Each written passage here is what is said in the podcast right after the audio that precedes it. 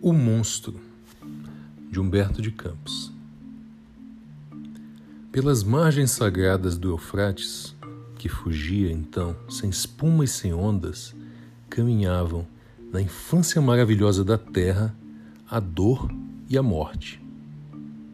Eram dois espectros, longos e vagos, sem forma definida, cujos pés não deixavam traços na areia. De onde vinham, nem elas próprias sabiam. Guardavam silêncio e marchavam sem ruído, olhando as coisas recém-criadas. Foi isto no sexto dia da criação.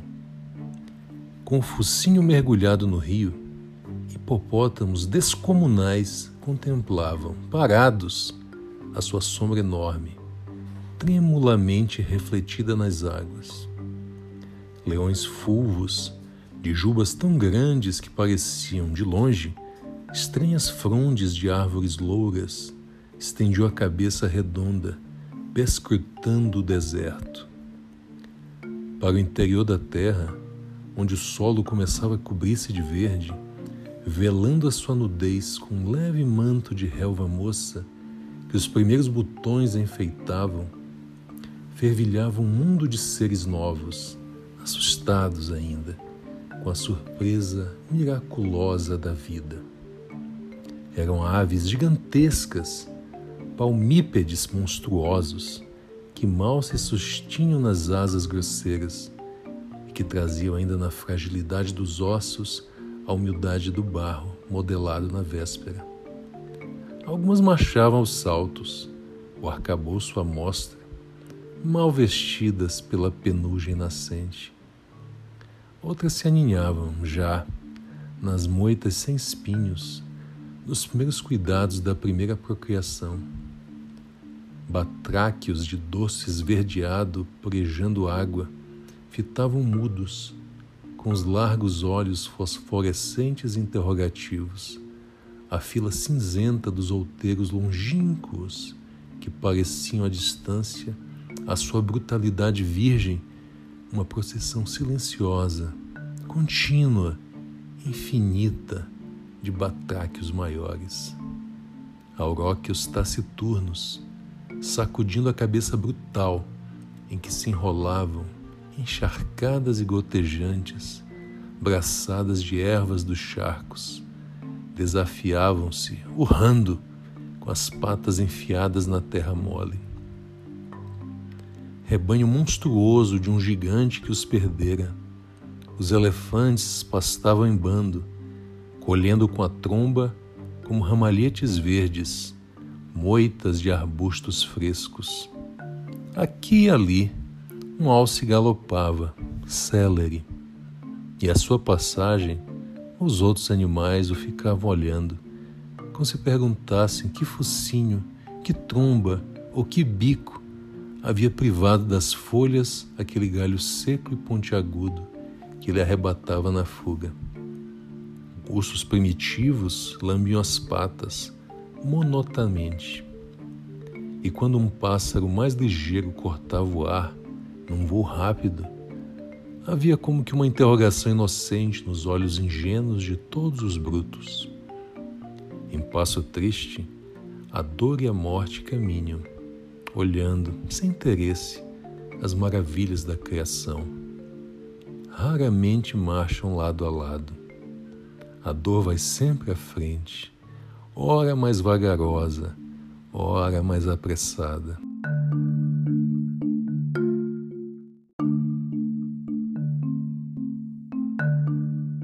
A outra, sempre no mesmo ritmo, não se adianta nem se atrasa adivinhando de longe a marcha dos dois duendes, as coisas todas se arrepiam, tomadas de agoniado terror. As folhas, ainda mal recortadas no limo do chão, contraem-se num susto impreciso. Os animais entreolham-se inquietos e o vento, o próprio vento, parece gemer mais alto e correr mais veloz à aproximação lenta, mas segura das duas inimigas da vida. Súbito, como se a detivesse um grande braço invisível, a dor estacou, deixando aproximar-se a companheira.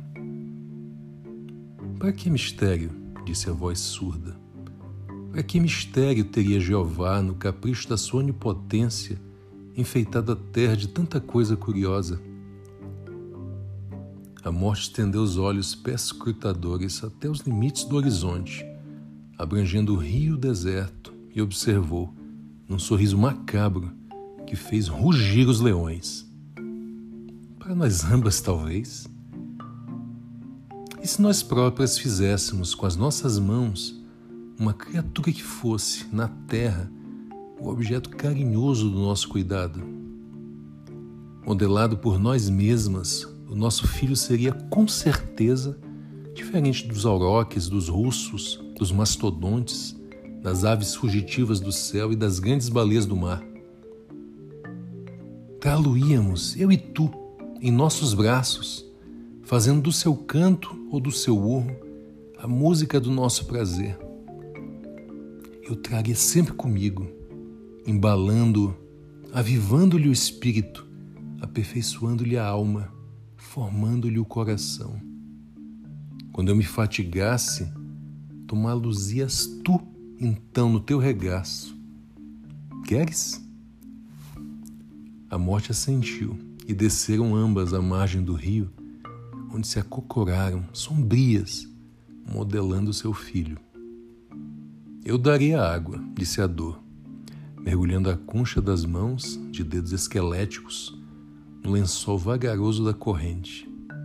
Eu darei o barro, ajuntou a morte, enchendo as mãos de lama pútrida que o sol endurecera. E puseram-se a trabalhar. Seca e áspera, a lama se desfazia nas mãos da oleira sinistra, que assim trabalhava inutilmente. Traze mais água, pedia. A dor enchia as mãos no leito do rio molhava o barro, e este logo se amoldava, escuro, ao capricho dos dedos magros que o comprimiam. O crânio, os olhos, o nariz, a boca, os braços, o ventre, as pernas, tudo se foi formando, a um jeito, mais forte ou mais leve, da escultora silenciosa. Mais água! pedia esta, logo que o barro se tornava menos dócil e a dor enchia as mãos na corrente e levava a companheira. Horas depois, possuía a criação um bicho desconhecido. Plagiado da obra divina, o novo habitante da terra não se parecia com os outros, sendo embora nas suas particularidades uma reminiscência de todos eles. A sua juba era do leão, os seus dentes, os do lobo, os seus olhos, os da hiena. Andava sobre dois pés como as aves e trepava rápido como os bugios. O seu aparecimento no seio da animalidade alarmou a criação. Os ursos, que jamais se haviam mostrado selvagens, urravam alto e escarvavam o solo à sua aproximação. As aves piavam nos ninhos amedrontadas. E os leões, as hienas, os tigres, os lobos, reconhecendo-se nele, arreganhavam os dentes ou mostravam as garras, como se a terra acabasse de ser invadida, naquele instante, por um inimigo inesperado. Repelido pelos outros seres, marchava assim o homem pela margem do rio, custodiado pela dor e pela morte. No seu espírito inseguro surgiam às vezes interrogações inquietantes. Certo, se aqueles seres se assombravam à sua aproximação, era porque reconheciam unânimes a sua condição superior. E assim refletindo, comprazia-se em amedrontar as aves e em perseguir em correrias desabaladas pelas planícies ou pelo, pela margem do rio esquecendo por um instante a dor e a morte, os gamos, os cerdos, as cabras, os animais que lhe pareciam mais fracos.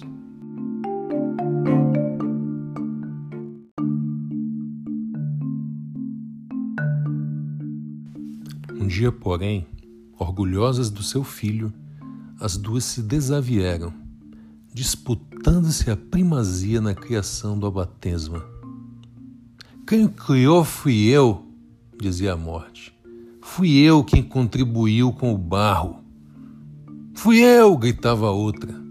Que farias tu sem a água que amoleceu a lama? E como nenhuma voz conciliadora as serenasse, resolveram as duas que cada uma tiraria da sua criatura a parte com que havia contribuído. Eu dei a água, tornou a dor. Eu dei o barro, insistiu a morte. Abrindo os braços, a dor lançou-se contra o monstro, apertando-o violentamente com as tenazes das mãos. A água que o corpo continha subiu, de repente, aos olhos do homem e começou a cair, gota a gota. Quando não havia mais água que espremer, a dor se foi embora. A morte aproximou-se então do monte de lama, tomou-o nos ombros e partiu.